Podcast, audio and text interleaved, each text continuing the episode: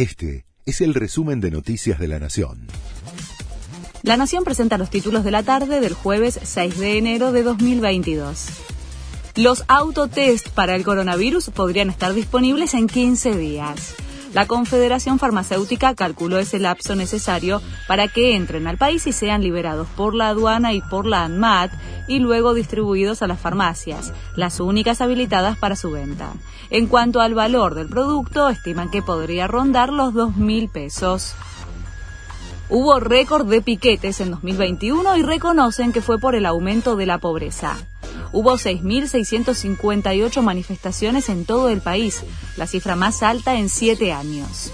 Una de cada tres protestas ocurrieron en el último trimestre del año y el 12% fueron en diciembre, que registró 807 protestas. Telma Fardín fue internada en el Hospital Pirobano. Todavía el Centro de Salud Público no emitió ningún parte médico y su familia tampoco brindó declaraciones. Su última aparición pública fue a fines de noviembre en el inicio del juicio contra Juan D'Artés, a quien denunció por violación. Leo Messi volvió a los entrenamientos en París. El capitán de la selección argentina estuvo en el centro de entrenamiento del PSG, pero tuvo una práctica diferenciada de sus compañeros después de recuperarse del coronavirus.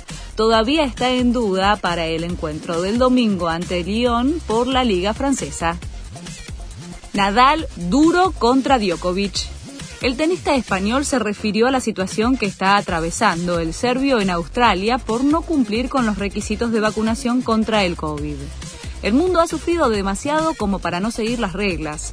Djokovic ha tomado sus propias decisiones y cada cual es libre de hacerlo, pero eso tiene algunas consecuencias, dijo Nadal. Este fue el resumen de Noticias de la Nación.